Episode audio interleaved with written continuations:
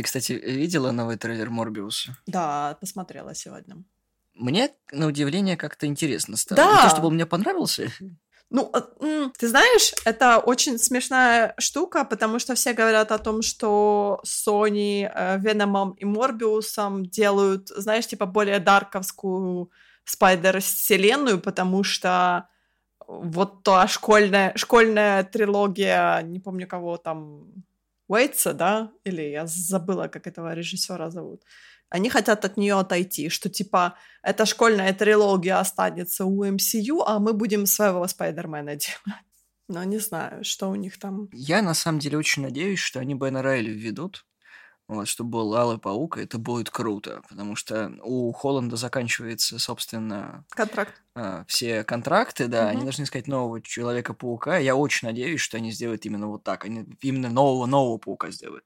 Но, типа, А. мечтай в одну руку, и... А то ты знаешь, Мэй очень всегда возмущается, потому что она ненавидит этого паука, который есть сейчас, э, Холланда, я имею в виду, потому что она постоянно говорит о том, что ему дали арку Майлса Моралеса, то есть все дали от Майлса Моралеса. Говорит, но при этом сделали его типа белым, белым пареньком, да, из Бронкса. И она, она просто каждый раз, это у нее, знаешь, такой яд сочится с нее. Мне кажется, это расизм. Ну, я не знаю. То есть э, те аргументы, которые она приводит, это довольно валидные. То есть она говорит о том, что ему и как бы дали и друга Майлса Моралеса, как бы и его арку дали. То есть я, я вижу о том, что это действительно как бы, ну, как бы с ее стороны. Я понимаю, что как бы она всегда, она в перманентном состоянии злости, да, на что-то. Но вот бы я понимаю ее вот эту мелкую злость. Вот песня про немелкую. Да это не мелкая злость, это уже крупная агрессия, которая выплескивается на Sony. И, блин, кому какая разница, кому какую арку дали? Блин, если вообще смотреть по Марвелу, кому какие арки дают, то вообще жопа может сгореть тупо за один просмотр. Ну, а по- поэтому она как бы от MCU у нее всегда подгорает. Я тут такой человек, который бросил после Авенджерсов первых и себя прекрасно чувствую. Я там, может быть, знаешь, какие-то там стендалоны иногда посматриваю, но так, чтобы, знаешь, гореть с этого всего, это уже прошло давным-давно для меня. Поэтому, как бы... Ну, я устроил себе на днях замечательный релакс. Я, короче, взял бутылочку Швепса и сел смотреть фильмы Эдгара Райта. А, ты посмотрел «Последнюю ночь Соха» или она уже, она уже вышла или у вас, или еще нет? Не, она в Европе только вышла. Ну да, он промотирует же ее так довольно-таки. Я, честно говоря, не знаю. Ну, вроде как мне интересно, потому что я люблю такой, знаешь, типа жанр хоррора, но мне кажется, это больше будет похоже на какие-то фильмы Дарио Арджента, чем на... А, как сказать, чтобы не соврать, чтобы не, не, не сказать что-то плохого, чем на просто фильмы Эдгара Райта. То есть будет фильм Эд- Эдгара Райта, но при этом, знаешь, будет такой стиль Дарио Арджента. Потому что, мне кажется, такое, знаешь, более вот это итальянское кино и итальянский хоррор будет. То есть, ну, по трейлерам он так и выходит. Поэтому, как бы, я не знаю, я в, в такой, знаешь, типа, «М, я не знаю. М-м-м». Я думаю, что нужно посмотреть Чаки. Все вроде как э, в хорошем э, состоянии от э, того, что вышло сейчас. Ну, блин, я серьезно думал, что наконец-таки а, будет нормальное продолжение, потому что я за франшизой как бы смотрю и такой, блин, норм, норм, говнище, говнище, норм, норм. О, сериал вышел. Как- какие чайки? Ты о чем? Child's Play. Um, wait, what? Child's Play? А, Чаки, боже мой. Я услышала чайки, думаю, какие чайки, о чем он? Что происходит? На самом деле есть фильм ужасов про чаек, которые убивают людей. Я верю. не о нем. Я верю, я просто такая, типа, знаешь, как мы говорили про Эдгара Райта, и вдруг так, чайки, я так, вот, что я пропустила. Неужели новый фильм Эдгара Райта про чаек? Нет, это, это скорее всего ш- что-нибудь было бы из э, разряда ах, какого-нибудь Хичкока. Вороны слишком скучные. Чайки. Чайки топ. У Хичкока, по-моему, голуби. А, у Хичкока просто все птицы были. Не, чайки, чайка, блин, чайка, это какая страшная птица. Во-первых, они здоровезные. А, то альбатросы, извините, здоровезные. Но все равно чайки тоже не маленькие. И они такие кошмарно надоедливые, уж ужас. И громкие. Ну, и воришки еще те.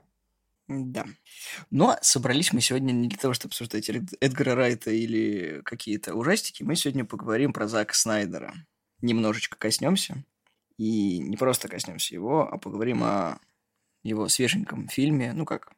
Фильме, которому он приложил руку. Где он выступает продюсером. Да. Армия воров.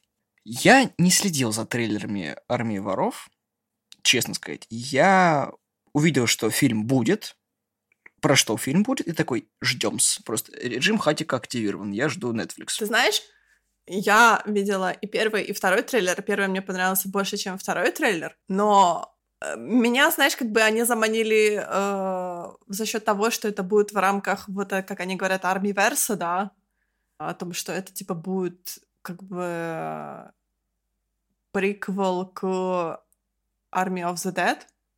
Я такая, ну окей, там не будет зомби. Я такая, ну, ну, ну, хорошо.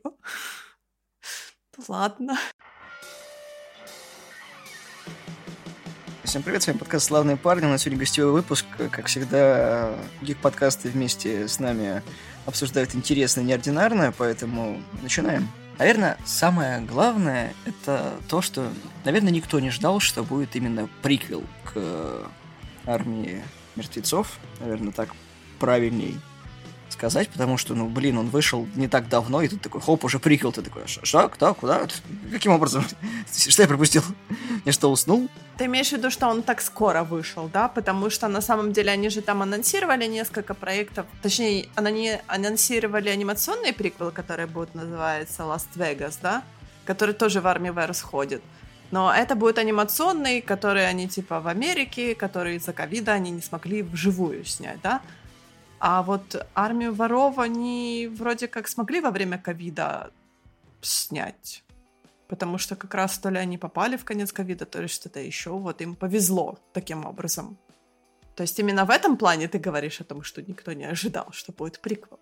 Я не ожидал, что приквел будет так скоро и что вообще в этом же году. Да, да, да. Ты знаешь, мне кажется, Netflix очень классно, потому что, во-первых, посмотри, как, как сейчас, да, армия воров вот на данный момент, на тот момент, когда мы записываемся, она первая, э, первая по просмотрам там в каком-то сумасшедшем, как всегда, количестве стран, и она за собой тянет за ручку просто Ar- Army of the Dead — Просто потому что люди, которые смотрят «Армию воров», они по инерции начинают смотреть «Армию of the Dead». И это так интересно на самом деле, правда? Потому что это какой-то бесплатный просто маркетинг для Netflix идет. Ну, так-то да. Кулачок такой, где зритель сам просто начинает смотреть следующий фильм в этой, в этом версии, в этом франчайзинге, что ли. Я не знаю даже, как это назвать. То есть для Netflix здорово. Они не клепают сериалы, они клепают полнометражные фильмы, которые классно выглядят, которые можно даже посмотреть с удовольствием на большом экране, просто никто не показывает. Netflix. Почему? Ну, потому что они могут, и спасибо, что они делают именно так, и это приятно, потому что, ну, во-первых, армия мертвецов, ну, отличается от армии воров, начнем с этого. Да. Вот, и я буду честным, армия воров понравилась мне больше, чем армия мертвецов. Вот можешь меня тапкой кинуть, но вот, вот так вот. Тапка уже полетела в твою сторону. Э, я просто не очень люблю жанр хейст, потому что это какие-то... Мне, честно говоря, ну просто не нравится этот жанр. И... Но я люблю зомби-муви, поэтому в моей шкале Army of the Dead стоит немножко выше, чем а, армия воров э, или воришек, я не знаю, честно говоря, как это правильно назвать. Но, ну да, это хороший фильм, мне очень тоже понравился. Он достаточно легкий. Да, и, знаешь, я не заметил двух часов. Тут, знаешь, особый колорит. То есть, по факту, он, как и армия мертвецов, а, собрал все, что только можно. А вот клише на клише, клише погоняет. То есть, ты, в принципе, понимаешь, что тебя ждет, ну, во-первых, потому что знаешь, чем закончится фильм, потому что главный герой, на то и главный герой. Э, и как бы клиффхенгер у нас как бы не, не ждет нас нигде ни за каким углом, но тебе интересно смотреть за происходящим. То есть два часа тебя фильм не отпускает, и ты реально сопереживаешь вообще всем. И главному герою, и вот второстепенным персонажем, и ты понимаешь, вот как фильм складывается, каким Дитер был до того, как э, стал тем, кем ему вы увидели в первом фильме. И тебе реально нравится и э, Швакферер как актер, потому что, блин, я вообще не знаю, что ему 40 лет. Я такой смотрю, думаю, ну, дядьке, наверное, лет 30. В смысле, ему 40? Мне кажется, ты знаешь, еще играет тот факт о том, что они все-таки, это все действие происходит в Европе. То есть намного ближе, чем та же пустыня Невада, да, к нам. Ну, а для американцев это такое, знаешь, более, наверное, Европа тоже это такой, как бы, край, который интересный, что ли. А то есть они любят такое, знаешь, типа, когда я не хочу сказать, что Европа может быть для них экзотика, но все равно они туда ездят как бы просто, знаешь, посмотреть на этих чудных людей, которых нет в Америке. Ну, да.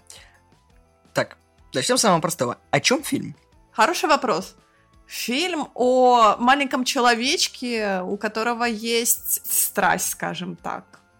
И есть страсть открывать сейфы. Ну, просто такое у него хобби. Да, и э, забыл упомянуть, собственно, мы разговариваем о Матисе Швахферрере, он же и режиссер этого фильма. Он главный герой и режиссер, и ты такой... Режиссер Роберт Родригес, сценарий Роберт Родригес, композитор Роберт Родригес. Такой, нет, тут этого нет, тут просто главный герой и режиссер это один и тот же человек. Просто так совпало. Ну, точнее, даже не так совпало, просто, получается, Зак Снайдер бы и с удовольствием сел в режиссерское кресло, но он был в Америке, а Матиас был в Германии, и поэтому Снайдер сказал, типа, мол, ну, ты имеешь опыт в режиссуре, давай попробуем.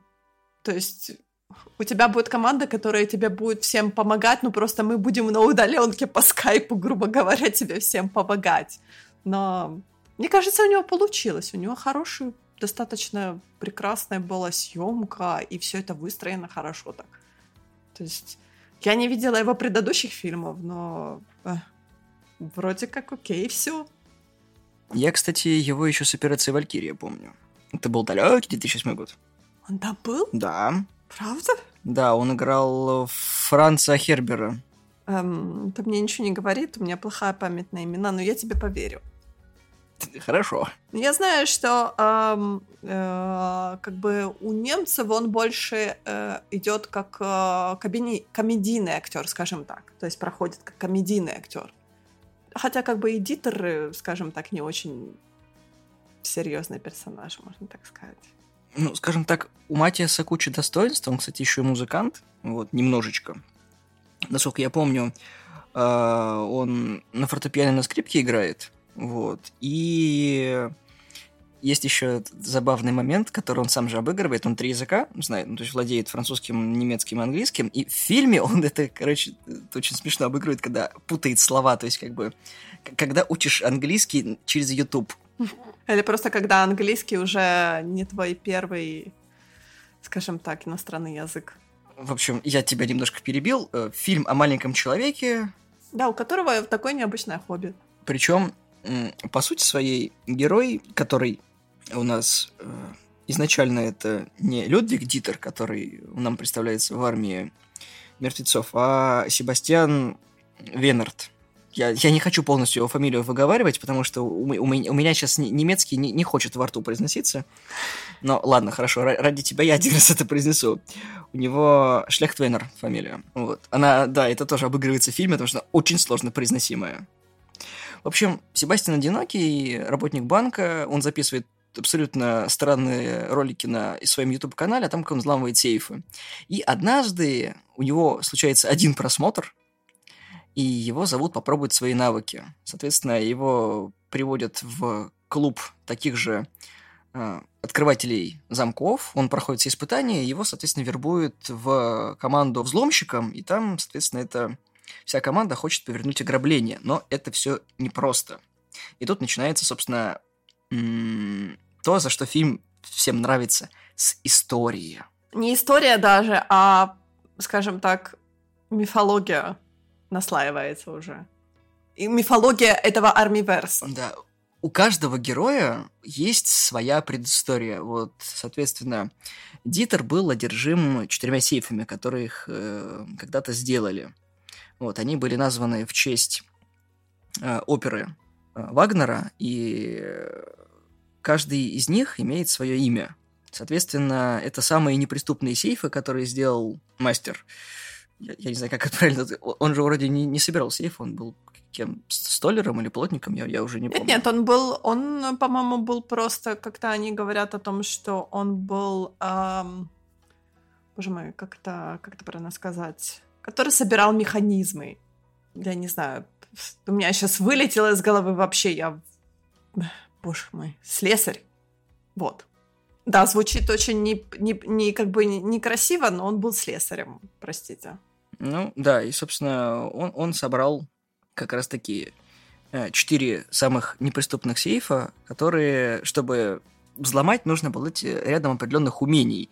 Собственно, каким и обладает наш герой, потому что всю жизнь он учится открывать замки, и этот фильм показывает его становление от маленького одинокого мальчика до маленького одинокого мужчины, который день за днем проживает одну и ту же рутинную жизнь, у которого все расписано по часам, и это, как, как правильно сказать, бытовуха его давит и делает из него, ну, можно сказать, неудачника, потому что вся его жизнь — это сплошное разочарование. Я не могу сказать, что он неудачник, просто он достаточно живет, как бы, он, знаешь, как, как это правильно сказать, как в... У него как день сурка, каждый день одинаковый.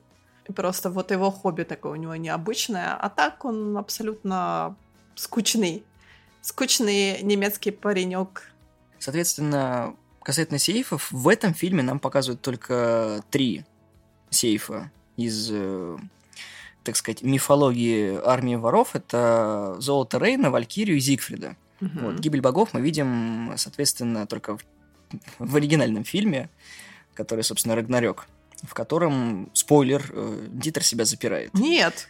Да. Дитер себя не запирает. Дитер забира... запирает э, Вандеру, а Дитера там же зомби утягивают. Ты про что?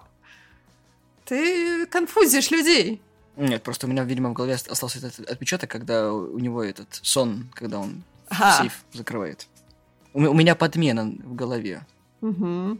Как бы то ни было, что из себя представляет фильм? Фильм это почти как 11 друзей Оушена, только на очень-очень минималках, их 5. То есть, по сути своей, у каждого героя есть э, свои счеты, и почему они в этот квест э, вписались. То есть, они не называют это заданиями или просто ограблениями, для них это все квест. Э, так же, как и для Дитера, победить эти замки и открыть то есть ему это должно приносить какую-то часть эстетического удовольствия и оценку уровня его подготовки. То есть для остальных персонажей, которые в фильме, у них там целая команда, соответственно, свои какие-то есть нюансы. То есть э, Гвендолин, который это Натаэль и Эммануэль, которые его возлюбленная в фильме, у нее тоже есть определенная предыстория, которая в фильме более-менее раскрывается, и мы понимаем ее мотивацию. Единственное, что я немножко не понял, зачем они сделали это разделение, типа, на странное ну, как бы странную одержимость Делакруа, это полицейский из Интерпола, получается, который их разыскивает для них, то как-то немножко тупенько получилось, но это как бы клише, хрен бы с ним. Но это же клише, это же, понимаешь, ты, ты сам в самом начале сказал о том, что э, это как бы, э, как это, деконструкция клишированных фильмов, то есть Делакруа, он получается вот такой, знаешь, клишированный детектив из французского фильма, который гоняется за грабителями. То есть, опять-таки, э, да, они все клишированы, даже их разделение на роли, о чем тоже Дитер говорит о том, что типа, мол, о, это как в американских фильмах, они такие типа, да, да, да. То есть тут оно, знаешь, такое, оно обыгрывает вот эти все клишированные моменты, и, и то, как, э, да, и то, как вот главный интерполовец, получается, за ними гоняется, потому что он был подстрелен. И теперь это личная месть. Задницу. Да, это личная месть. Так что, если бы, наверное, если бы не было вот этого выстрела, то он бы, наверное, годялся с меньшим рвением. А так у него лично, это личное, это уже не бизнес, это уже не работа, это личное. Это вендетта. Но это клише, это вот чисто, чисто французское клише, мне кажется. Ну, да. Соответственно, когда Дитера вербуют, первым заданием как раз открыть такой самый простецкий сейф, вот, который не в банке даже находится, а в кредитной организации. Вот они их взламывают.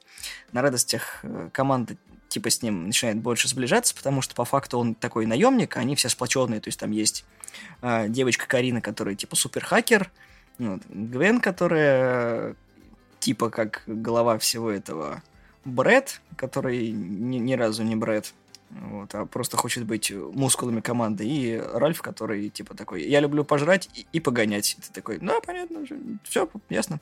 Да, бог бы с ним. И, соответственно, мы видим через весь фильм, как у Дитера и Гвендолин проскакивает эта романтическая связь, и она тебя не бесит. Она не навязанная. То есть, видите, просто человека, который влюбился и видит проявление ответных чувств, которые, да, немножко завуалированы, но тоже клишированы. Но тебе это не раздражает на экране. Ты понимаешь, что такой, о, все, сейчас будет love story. Ну, она такая, ну, типа, ну да, но, но нет, но... Ну, такая детская немножко. Ну, как первая влюбленность, короче. Да, да, да.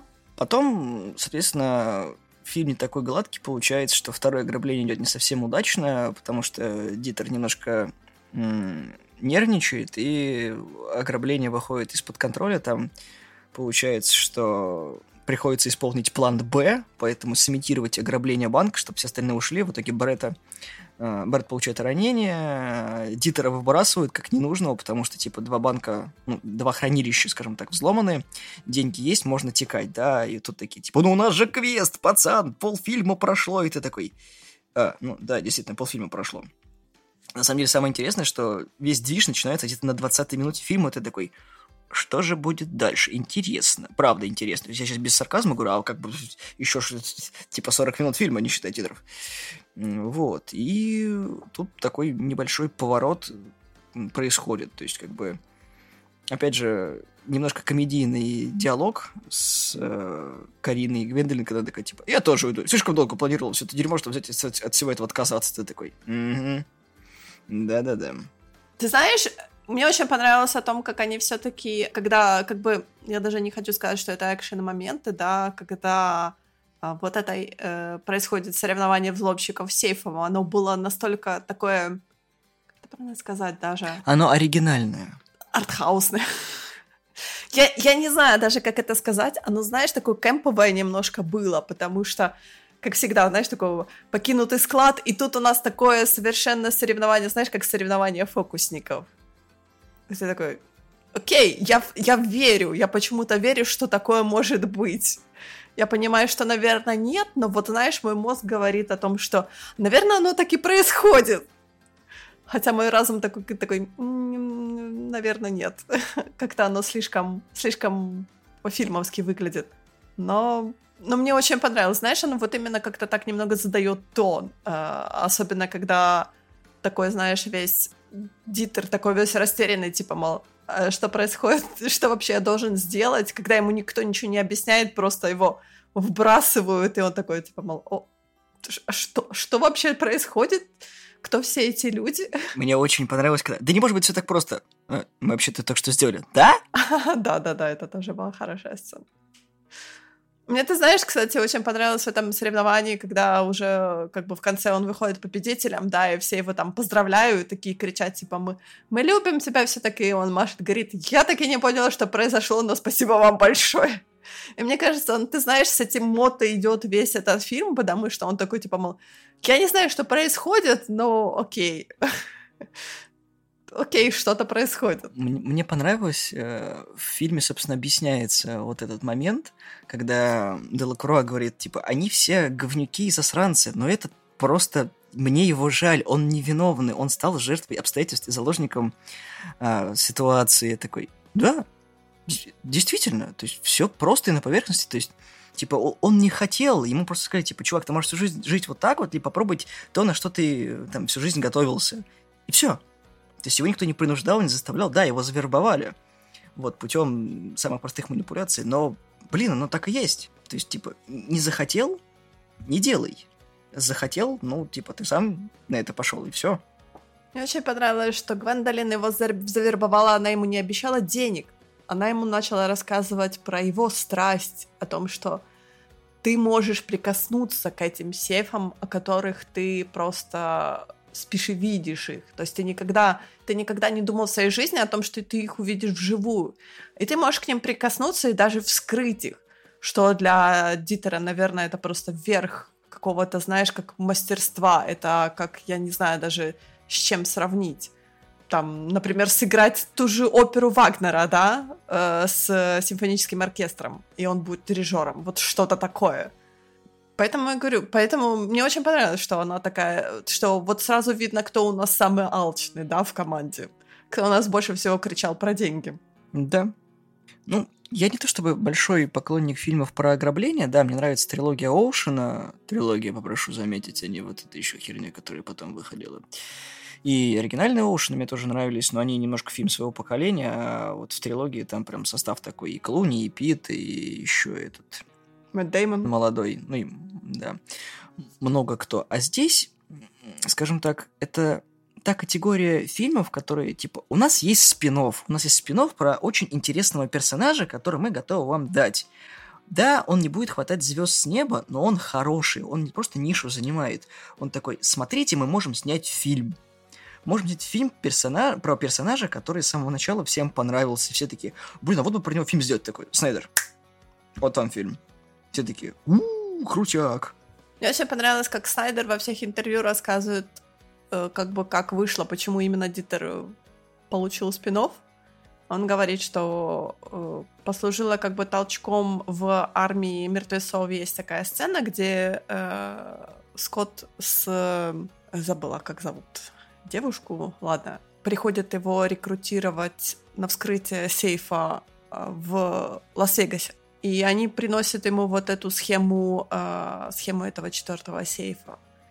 И Снайдер сказал, что там было почти 15 минут, они вырезали то, что Дитер рассказывал вот эту именно историю этих всех сейфов Вагнера. Он говорит, что вот именно за эти 15 минут мне продали, то есть мне пичнули вот этот э, приквел, скажем так, про Дитера. То есть он понял, что намного будет эффективнее снять просто этот фильм, чем оставить эту 15-минутную сцену в армии воров. Ну, это просто, знаешь, какой-то вот именно снайдер, снайдеровское чутье, скажем так, о том, что он такой, типа, мол, а, наверное, это будет очень классным фильмом, а давайте попробуем. Все такие, э, окей, давайте. И Netflix, самое главное, такой, да. Это вышел не какой-то короткометражный фильм там на 10-15 минут, а реально двухчасовое кино со своим сюжетом, своей мифологией, своими героями, с переживаниями. Да, он, конечно, сшит красными нитками, и ты такой, типа, ну да, это было, это было здесь, это было здесь, особенно если вы много фильмов смотрите, вы такие, да-да-да, херня, херня, но тут как бы каждый персонаж в принципе интересен. То есть ты понимаешь, когда персонаж говнюк, тебе на него все равно, ну такой, ну, обаятельный говнючонок такой, ну, тот же самый Брэд Кейдж, который ты такой, чё, какой бред, а хотел, ладно, бог бы с ним. Не сильно интересно. Вот. И они все такие прикольные, и они не занимают много экранного времени, то есть тебе про них не рассказывают, и ты про них потом забываешь. То есть нет такого, да, там, когда пичут одного персонажа, такой, типа, много-много рассказывают про него, такой, да, да, и, короче, на второй минуте его тупо убивают, и такой, зачем? Вот такой длинный рассказ ради такого... А, мне даже не жалко его. И тебе реально интересно за самим Дитером наблюдать. А все остальное, как бы, это поверхностно, это его история. То есть, как бы, это практически рассказ в рассказе. Он сам про себя рассказывает свою историю. Вот. И тут есть маленькая надежда, что он все-таки выжил. Что он выжил в этом фильме. Я хочу в сиквеле, чтобы он тоже был. Пожалуйста, сделайте Дитера в сиквеле. Я очень хочу. Ну, посмотрим. Они же анонсировали о том, что будет сиквел к «Армии мертвецов», который будет называться «Планета мертвецов». Мачете убивает снова в космосе, ага. Ну, слушай, ты знаешь, это смешно-смешно, но на самом деле это, вот знаешь, именно такие дженерик названия, но реально я хочу посмотреть, что это будет, что выйдет у, у Снайдера. Потому что он, ну, он пытается сделать этот а, Армиверс, да? Точнее, ему разрешают его делать. То есть он занимается тем, чем он хочет, точнее, что он любит делать. Вот. Да, но опять же, сколько сиквелов от Снайдера хотелось бы увидеть? То есть, типа, я хочу еще много чего от Снайдера, то, что заслуживает продолжения. Легенда ночных стражей 2, например, потому что первый мультик был очень клевым. С тоже со своей мифологией, с отсылками и прочим, но Снайдер такой, типа, не, пацаны, типа, не ждите. И меня очень пугает перспектива того, что 300 спартанцев 2 вышли парашей. И Снайдер, конечно, там не принимал особого участия, но он говно. 30 спартанцев 2 говнище. Я даже... Я пошел смотреть его в кино. Это была самая большая ошибка в мире, потому что я такой, ну, трейлеры выглядели немного обещающие. Постеры выглядели немного обещающие. Ева Грин в фильме раздражающая. И ты такой... Ну, ладно, так и быть. Возможно, я ошибаюсь, и просто маркетинговая кампания провальная. Нет, маркетинговая кампания была нормальная, и просто фильм говно. И я очень боюсь, что «Планета мертвецов» получится тоже, знаешь, вот, когда ты не ждешь ничего, твои ожидания не сыпятся. А когда ты ожидаешь чего-то хорошего и рискуешь э, обжечься, вот я не хочу, чтобы вот это началось, типа, вот первый фильм был нормальный, вот спин выпустили, там, э, адаптацию, анимационную, а второй фильм такой, типа, э. Но ты знаешь, для того, чтобы соблюдалась вот этот элемент новизны, они могут поменять жанр, например. Интересно, на что? Ну, я не знаю, на что можно поменять жанр зомби-муви. Um, slice of life? Ну, ты понимаешь, они могут уйти просто в боевик. То нет, есть, нет. Вот, или, нет. или в Хирото, который делает из обители зла. Эм, не, я сомневаюсь, что Снайдер, Снайдер такое сделает. Нет. Эм, м-м, м-м, м-м. Ты знаешь, оно... Дай ему время. Дай ему время, потому что, по-моему, у него сейчас более приоритетный этот вот этот его sci-fi а, фильм Rebel Moon, как он сказал. То есть оно для него приоритетнее, чем сиквел, чем Planet of the Dead. Он говорит о том, что они начали там какие-то наметки забрасывать, но пока это еще ничего не известно. То есть пока этот Planet of the Dead выйдет, это пройдет несколько лет, потому что сейчас у нас на очереди анимационный, да, э, приквел. Посмотрим, как он будет и все такое, что он нам расскажет, да. Может быть, они какие-то еще успеют спин поснимать, пока он э, дойдет до сиквела Army of the Dead. Я не знаю. Мне кажется, просто Netflix, знаешь, он взял это в ручки и такой, типа, мол, ну все, пока вы мне не снимете 20 фильмов, я вас не отпущу. Наверное, да, так и есть. Я рад, что Netflix, надеюсь, не запустит игрульку, потому что сейчас что-то показывает, что на Android платформе вышли какие-то несколько игр. Да, по, по, по Stranger Things, по-моему, что-то такое там вышло. Я не смотрел, просто знаю, но я надеюсь, что вот эту вселенную Снайдера никто не будет эксплуатировать, потому что, блин, они рискуют сейчас ее просто загубить. Пока, то есть, прет, да, она получает средние оценки, но она живет. То есть нельзя просто взять, придумать с ничего вселенную, которая будет такая а обалдеть, прорыв, хотет и все прочее. Такой, мы с тобой разговариваем, да, даже перечисляя минусы фильма, я на них даже закрываю глаза, потому что меня эти два часа прошли очень хорошо. То есть мне понравилось смотреть фильм, я даже его пересмотрю. Очень жалко, что он только в цифре есть, я бы даже себе его приобрел бы в физическом издании. Вот. Неважно, в какой упаковке. Это одна из вот этих проблем нетфликсовских релизов, потому что их нельзя купить себе поставить на полку, да, вот этот онлайн-кинотеатр. Меня тоже это, честно говоря, очень-очень, не знаю даже как сказать, очень-очень раздражает иногда, потому что есть очень классные релизы на Netflix, но ты не можешь их иметь в ручках. А такой, знаешь, типа, мол, я хочу быть хомячком. Я хочу это все собирать себе на полочку. Технически ты можешь, некоторые фильмы-то не покупают, их можно найти там где-нибудь а, которые выходили. Вот по играм, допустим, есть такая замечательная вещь, игры, которые выходят в цифре. Есть компания, которая называется Limited Run Games, они на физическом издании выпускают всякие там лимитные издания, коллекционные издания, но в ограниченном количестве. количестве они определенную часть э, передают правообладателям. Но вот это тот момент, когда ты такой, ты это получишь. То есть там очень крутые издания есть, допустим, саундтреки на виниле к старым играм, там, к ремастерам.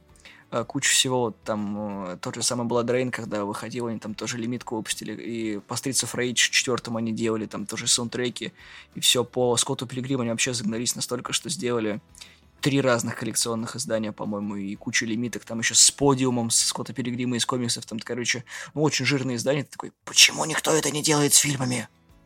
Э, лицензия, наверное, все-таки денег стоит, потому что если ты будешь это выкупать, точнее делать без лицензии, то ты будешь платить большие-большие штрафы. Это будет считаться да нет, все, нет, все понятно, что по лицензии, то есть ты как бы отчисляешь э, правообладателю, никто не говорит, что делать типа это из-под полы, я имею в виду именно вот физическое издание такое нормальное, то есть ты не будешь там сделать тираж там, там 5000 экземпляров, ты там сделаешь 2000 экземпляров, но это будет с хорошей полиграфией, с вкладышами, со всем-всем, и ты именно там какой-то процент заберешь себе, там, не знаю, 80 на 20, там 80 правообладателю, 20 себе, но это редкая вещь для коллекционеров. Э, я не знаю, я не готова говорить про финансовую сторону этого всего. Мне кажется, что это просто невыгодно, потому что а, зачастую именно такой медиаформат, по сути, ты должен купить э, лицензию на дистрибьюцию этого там этого медиа, да, скажем так, то есть просто купить, и это зависит от того, насколько популярный title, да, потому что, э, может быть, Netflix ставит какие-то сумасшедшие совершенно цены на покупку лицензий а, каких-то этих фильмов для трансляции, например, на каких-то других. Особенно, особенно, я думаю, так как это оригинальный продукт Netflix, и они его никому не хотят отдавать. Потому что именно он приносит им э, новых, э, новых пользователей. Это вот именно та часть контента, которую Netflix сам делает, и э, он за нее держится двумя ручками, ножками и цепляется зубами. То есть не ожидай такого. Ну, ладно. Можно же хоть помечтать, а? Что ты обламываешь? Да, конечно. Мечтать никто же не, не запрещает. Давай лучше поговорим про сейфы а, Ханса Вагнера. Хорошо. Потому что мне кажется, что все-таки э, с сейфами тут очень много всего связано. Особенно мне очень нравится о том, что Uh, каждый сейф это репрезентация какого-то вот такого, знаешь, момента даже в истории, uh, в истории Дитера, скажем так. Да, и рассказывается каждая предыстория сейфа от самого главного героя. Ну да, да, потому что как бы он говорит о том, что как бы э, он говорит о том, что каждый сейф он э, был вдохновлен частью оперы "Кольца Нибелунгала", да, и э, каждая вот эта часть этой оперы, они типа как бы стендалон, но они связаны персонажами, и они показывают разные стороны, разные стороны наших чувств, переживаний. И вот то же самое, оно как бы идет, отзеркаливает то, что происходит в жизни Дитера на тот момент. Очень. Потому что первый, первый сейф это была жадность. Да, он сами говорил о том, что а, в первой опере в «Золоте Рейна» это было самый главный лейтмотив, это была жадность, да, о том, что было украдено золото у нимф Рейна и было выплавлено в кольцо, которое хотели все боги иметь. То есть это именно был вот этот момент жадности, и то же самое э, очень было в том сегменте, когда Дитер такой, типа, он говорит, ой, мы же не унесем все эти деньги. И Гвендолин ему говорит, нам не нужно уносить все эти деньги, мы открыли сейф просто, это самое главное, да? То есть это тоже был очень показательный момент. Ну да, они там сумочку одну сперли, и все, но этих денег уже хватило бы. Да-да. А, второй сейф у нас был посвящен Валькириям. Валькирия у нас э, это предательство и любовь одновременно. И у нас то же самое происходит. То есть а Дитер с Гвендолин, да, у них такая какая-то первая влюбленность, но при этом у нас есть в тот же самый момент предательства Брэда по отношению к Дитеру, да, и как бы Дитер, Дитер считает, что и Гвендолин его предала. То есть вот тоже оно как-то так отзеркаливает очень. Ну, его не то чтобы предали, его использовали, и он, наверное, прекрасно это понимал. Потому что, ну, как бы, дружба дружбой, но они команда, а он приглашенный. И там же в фильме рассказывалось, там, что предыдущий взломщик слился. Вот. Но слился ли? Не слился, его поймали. Ну, ты понимаешь, о чем я. Ну да. Как бы такой намек. Все сбежали, его поймали. Ну да, да, да. У нас сам самый крутой гонщик из всех, но поймали взломщика. Звоночек. Но гонщик в том-то и дело, что он крутой гонщик, он может убежать, уехать. А, а мастер сейфов, ну а что он может сделать? Ничего. Причем самое, что не на забавное, Дитер не глупый. То есть он не, не полено, он прекрасно все понимает. И его одержимость сейфами как раз-таки показывает, насколько он разносторонний. То есть, будучи сотрудником банка, у него есть хобби, которое он сквозь всю свою жизнь протащил, он этим увлечен, и он не интроверт, он нормально общается. То есть, как бы он такой немного амбивертный персонаж, но да, в себе. Тут ничего не сделаешь, потому что как бы полжизни в одиночестве дают о себе знать. Да, я с тобой соглашусь. Он просто, он настолько, понимаешь, это как всегда вот э, человек, который живет в маленьком городке, в котором ничего никогда не происходит. Тем более мы говорим про Германию, да. Он, по-моему, в Потсдаме живет. И то есть просто у него достаточно размеренная жизнь, в которой нету вот этих, знаешь, как бы каких-то адреналиновых моментов, просто нету никаких стрессов. Он такой, окей. Поэтому, мне кажется, он так ярко всегда на все реагирует. То есть он достаточно, у него каждое потрясение это просто вот какой-то такой, знаешь, типа стрессовый момент, потому что э, ты знаешь, у меня очень был related, когда он увидел в новостях э, о том, что в Неваде, да, нашествие зомби, и потом какие сны ему снились. Я вот, знаешь, это было очень очень-очень похоже, как у меня, например, как я переживаю все вот эти моменты в новостях, потому что я посмотрю новости, я не буду никогда обговаривать какие-то, знаешь, какие-то страшные моменты, которые происходят в мире и прочее, но мне будут сниться кошмары, кошмарные просто. То есть э, э, вот так со мной происходит всегда. Поэтому я могу, я могу сказать, что я related к этому моменту очень. Я согласен. И мы подходим к э, третьему сейфу, к Зигфриду. Да, да Самое крутое открывание, наверное, замка из всех, вот, которое в движении. Они украли этот сейф. Вот. Единственный сейф, который они украли. Буквально. Они его погрузили в грузовик и увезли. И он тоже, по сути своей, показывает нам Дитера. То есть, по сути, своей Зигфрид это опера про то, как он Бурдгильду искал, соответственно вот, как он прошел через все испытания, и человек, который, ну, по сути своей, э, прошел там через э, драконов, э, гномов и прочее говнище, короче, познал наконец-таки любовь к женщине и забывает сам страх. Вот, и это, получается, делает из Дитера именно того героя, которого мы видим в армии мертвецов. То есть, да, он разбит, он подавлен, но у него есть новая мечта, вот, которой он следует. Мне очень понравилось, когда он рассказывал про эту оперу, э, и он так говорит, типа, мол... А, нет, точнее, Гвендолин сказала, говорит, ну, значит, все хорошо закончилось, типа, а про что же такая четвертая опера? Про смерть и разрушение. Типа, мол, Зигфрид умирает, а Брунгильда э, сходит на его погребальный костер. Я такая, опа. Не хотят.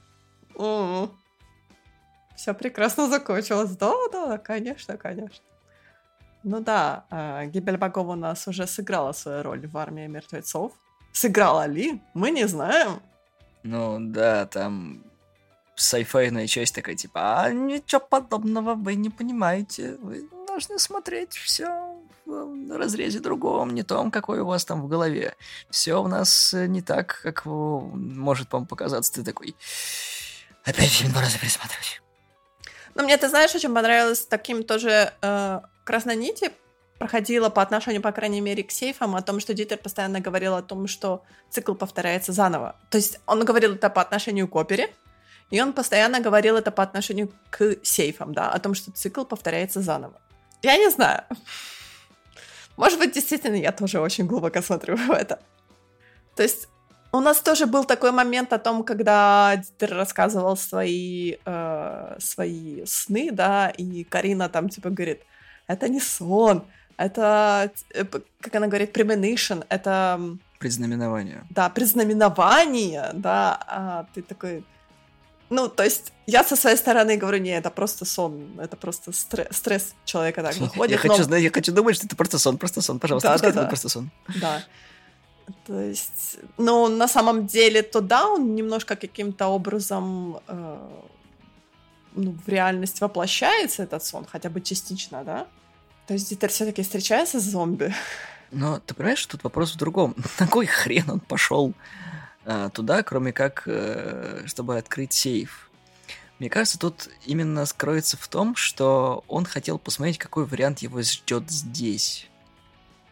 Ну и то же самое он обещал Гвендолин о том, что он найдет этот сейф. И он уже сказал ей о том, что я тебя... Точнее, она ему сказала о том, что я тебя найду, я знаю, где тебя искать, да? И он вот сидел 6 лет на этом месте, он ждал ее, ждал. И потом, получается, этот сейф ножками пришел к нему. Он просто этот сейф пришел и сказал, типа, мол, я вот здесь, тебя, у тебя не больше, больше не будет такой возможности. И теперь такой, окей, надо хватать эту возможность и просто открыть этот сейф. Потому что я пообещал, что я его открою. Закончу этот квест. Ну, не знаю. Не знаю. Слишком много вопросов по отношению к спин -оффу. Но это не портит его. Нет. Это уже связь двух разных картин, которые ты пытаешься построить. Ты вот этот мем вспоминаешь про, про чувака, который пытаешься объяснить смысл фильма людям, которые не понимают. М. Ты знаешь, я еще хочу сказать о том, что меня очень порадовало после абсолютно невнятного саундтрека Дюны, не будем про нее сейчас говорить, а, был очень хороший саундтрек от Ханса Зиммера, да, правда? И Криса Мазара. Мне очень стоп, понравилось Стоп, стоп, там еще Джанки XL. в «Армии мертвецов» Джанки Excel, а в «Армии воров» нету его. Подожди, так. Открывай MDB, открывай, открывай. Да на чем мне MDB?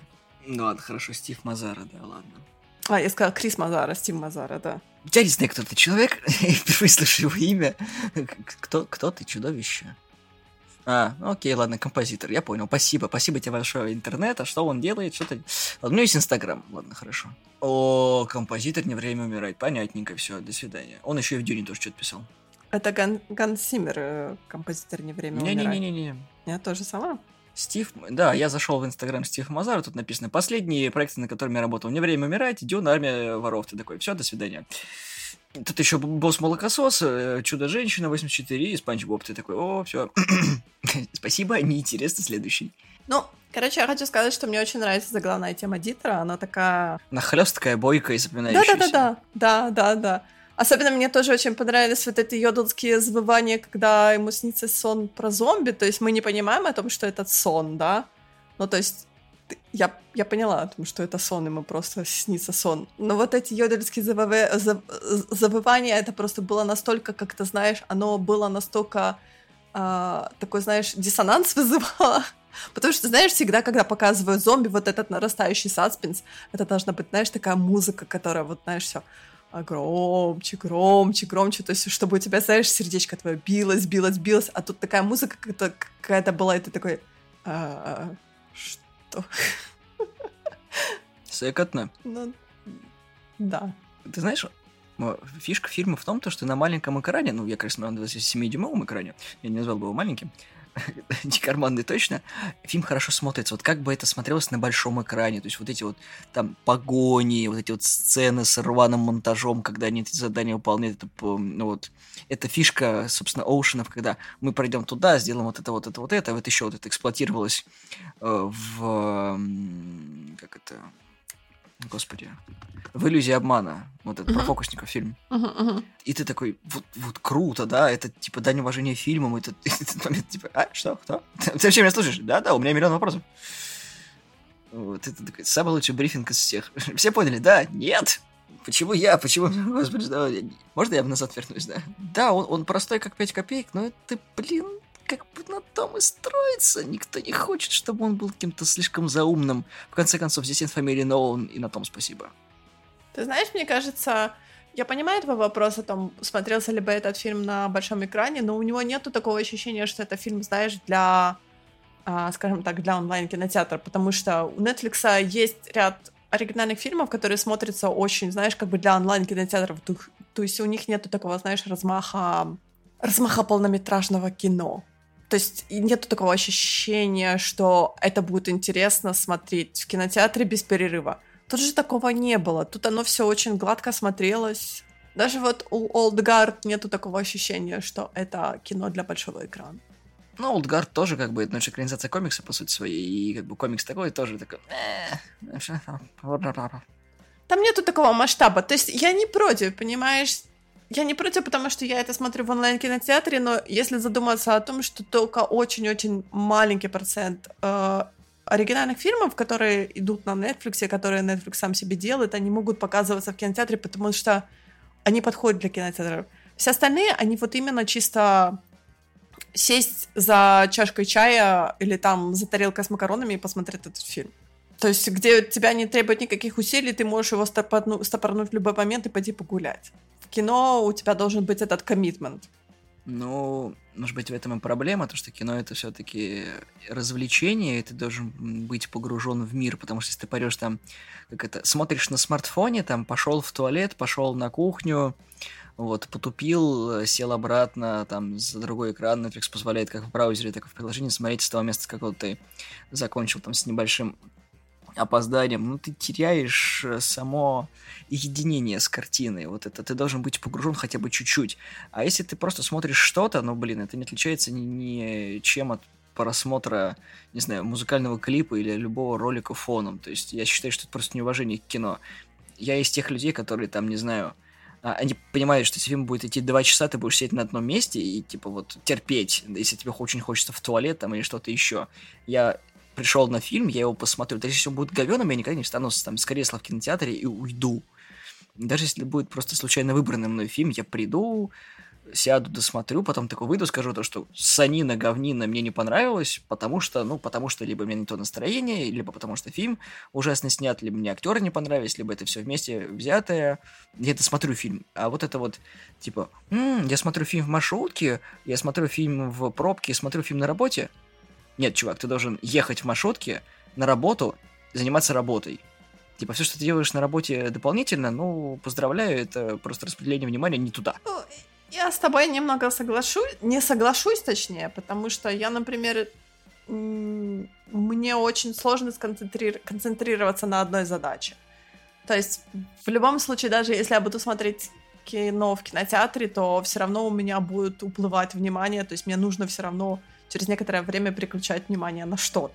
То есть это просто у меня особенность такая моего, моего мозга, скажем так. То есть я не могу, я могу сто процентов себя посвятить кино, там, например, на буквально 15-20 минут. А потом мне надо залезть в Твиттер, посмотреть новости и снова вылезти. То есть это просто вот такая особенность моя. Я понимаю, что я всех раздражаю этим, но но вот когда фильм меня затягивает именно, то есть он заставляет меня, э, скажем так, сидеть на моих руках и ничего больше не делать, те же два часа, то это вот просто, это просто прекрасно, я скажу, я хочу сказать. То есть ну, бывает, но бывают такие фильмы. А бывает просто вот такое что-то такое. Ну да, нормальное кино, но ну, что-то оно как-то было не очень. Мы недавно обсуждали такую тему, в одном из спешалов о том, что современные фильмы не так сильно захватывают твое внимание. Они эксплуатируют старыми темами, но делают это очень небрежно.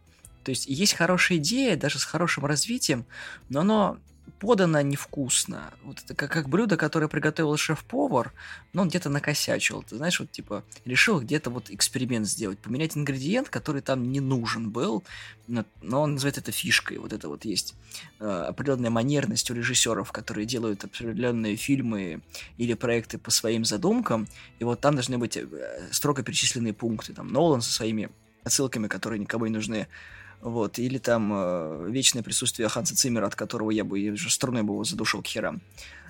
Вот, или, допустим, там Тарантино с любовью к э, фотфетишу и так далее. Но есть вещи, которые тебя не бесят, а есть вещи, без которых фильм не фильм, и режиссер не режиссер.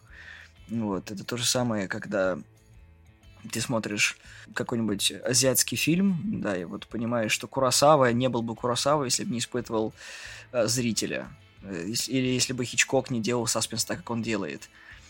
Поэтому новые фильмы с новыми режиссерами новой школы так не умеют делать. То есть они заигрывают с зрителем, но это, знаешь, такой, типа, легкие почесуньки по голове. Да, все любят, когда их по голове чешут, да, вот когда это приятно. Но потом, когда это проходит, тебя такой, типа, а, а, а дальше что? То есть удовольствие мурашки ты не получаешь. Ты получишь легкое удовольствие и немножко кайфулик, а дальше типа все.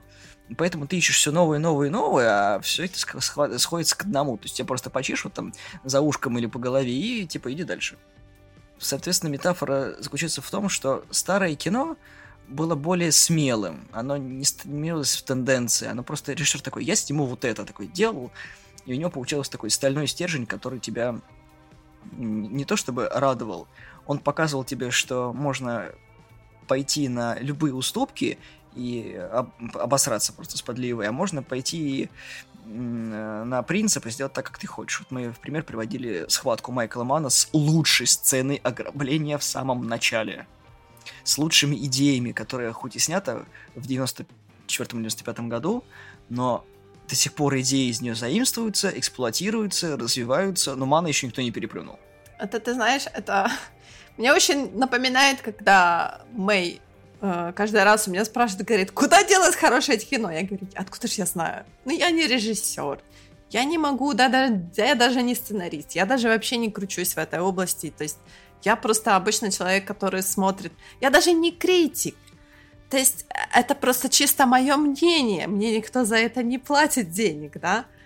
Я не знаю, куда делать хорошее кино. И я понимаю твое, э, потому что, потому что я постоянно вспоминаю, как Эдгар Райт восхваляет Титана Жюли Деланкур, да, потому что... И он говорит, он... Я, я вспоминаю, все вспоминаю, как он в Твиттере пишет о том, что это смелое, это смелое кино, которое он уже себе не может позволить. Хотя, казалось бы, ну почему? А потому что уже все, у него выработан стиль. И он не может отойти, и он не может его поменять. Это уже стиль Эдгара Райта. То есть, если он отойдет от этого стиля, это уже не будет Райт. И то же самое у Дени Вильнева, да, это уже стиль Дени Вильнева. Мы уже знаем, на какое кино мы идем. Мы идем на кино Вильнева. И он не может тоже это уже поменять, потому что это уже его трейдмарк. Это уже, знаешь, может быть из-за того, что мы уже живем в эпоху социальных медиа, да, где это все происходит буквально в ту же секунду. А, то есть, если что-то премьерится, то спойлеры просто выкладывают буквально же буквально чуть ли не из э, кинотеатра это все пишется, да, и все вокруг это знают, то, наверное, вот просто из-за того, что это все очень быстро, слишком быстро происходит, то а, режиссеры таким образом адаптируются, но качество продукта падает, конечно. Ты знаешь, я могу поспорить касательно своих фишек и нежелания режиссеров экспериментировать. Уэс Андерсон Уэс Андерсон каждый раз снимает один и тот же фильм, просто да. с разными э, стилями и одним и тем же набором актеров. Но каждый раз это получается по-разному. Да. Он каждый раз какие-то берет свои фишки и дорабатывает. Он дополняет. И с каждым новым фильмом Андерсона фильм становится лучше, лучше и лучше. Чего не скажешь там о Нолане, который кроме Мемента ничего хорошего не снял. Да, вы можете, конечно, меня ругаться о том, что трилогия про Бэтмена это трилогия про Бэтмена. Трилогия про Бэтмена это три просто фильма, которые объединяются одним, сука, Бэтменом и Кристином Бейлом. Они ну, просто, если бы Хит Леджер не умер, никто бы не обратил внимания на его гениальность. Потому что Леджер был офигительным актером, который с камерой не расставался. Но мы сейчас не про это. Дальше у Нолана было начало, и все дальше все хуже, хуже, хуже, хуже, а потом еще вышло вот этот Теннант, который типа... Зачем я про него вспомнил? Вьетнамские флешбеки да, нормально, нормальное кино. Ну, что ты это... Со своими недостатками, ну, ну, не настолько оно плохое. Со своими недостатками шизофреники бывают. Они хорошие люди, но у них есть свои недостатки. Оно не настолько плохое.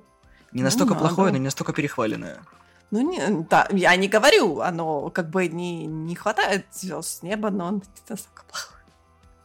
У нас есть примеры похуже, скажем так. Есть примеры похуже. Я тебе э, это говорил к тому, что Андерсон сформировал свой стиль благодаря работе над ошибками.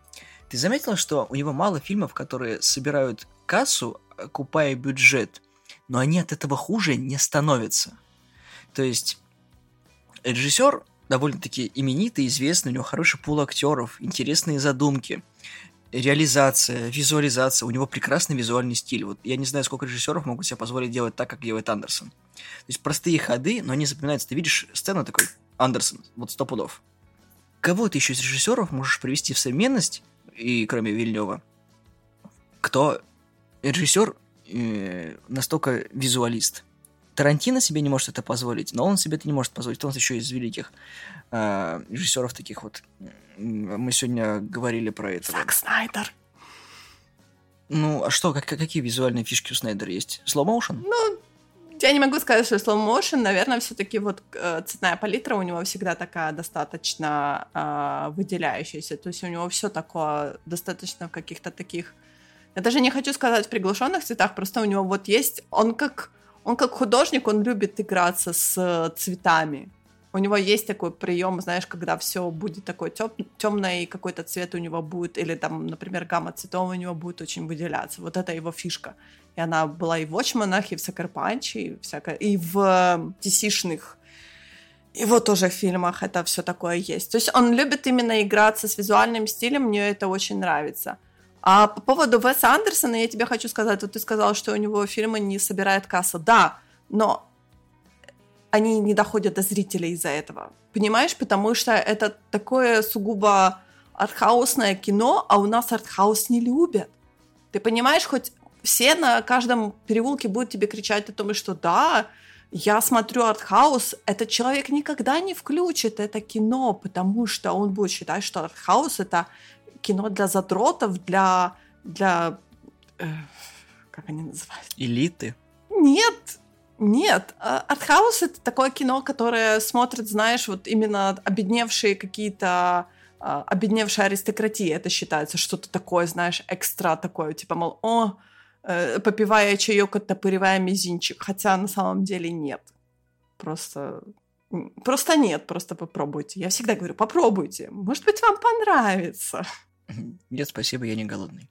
Я хотел еще привести в пример Филини, но там это совсем для ценителей, и это прям довольно-таки сложно. Покойный Тони Скотт, которого я очень-очень люблю, и я, я постоянно, я всегда буду говорить о том, что это такая потеря на самом деле для кино, абсолютно ужасная потеря. Да. У него был тоже свой вот этот стиль. Понятное дело, что он, ну, как бы... да, у него был очень тоже свой прекрасный стиль. Можно было сразу понять, что это фильм Тони Скотта. Да, и, кстати, по поводу того, как понять сразу фильм какого режиссера, конечно же, в пример можно поставить Вуди Аллена, который каждый раз снимает фильмы, сука, про себя. И каждый раз в них играет. То есть, всегда, когда ты видишь какой-то фильм с э, чуваком, который зажрался от жизни, всех ненавидит и бухтит, сто пудов это фильм либо по сценарию Вуди Аллена, либо он там играет. Ну, не знаю, «Полночь в Париже», по-моему, хоть как это было там написано режиссер Вуди Аллен, но оно не было похоже на все его остальные. Ну, да, где-то, ты знаешь, наверное, где-то он заснул. И кто-то вместо него снял этот фильм.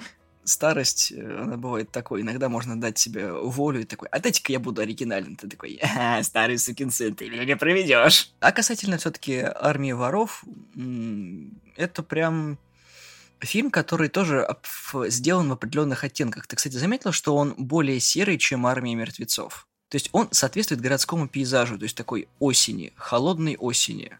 То есть, несмотря на то, что там есть солнечные пейзажи, они тоже не особо выделяются красками. То есть, э, армия мертвецов у нас была более в пустынных колоритах, да, такие там с неончиком иногда. Ну да, она была яркое солнце, да, вот такая вся желтизна очень много было, да, таких более земляных тонов. А тут, может быть, ты знаешь, может быть, потому что как бы это все происходило осенью, поэтому такое какое-то...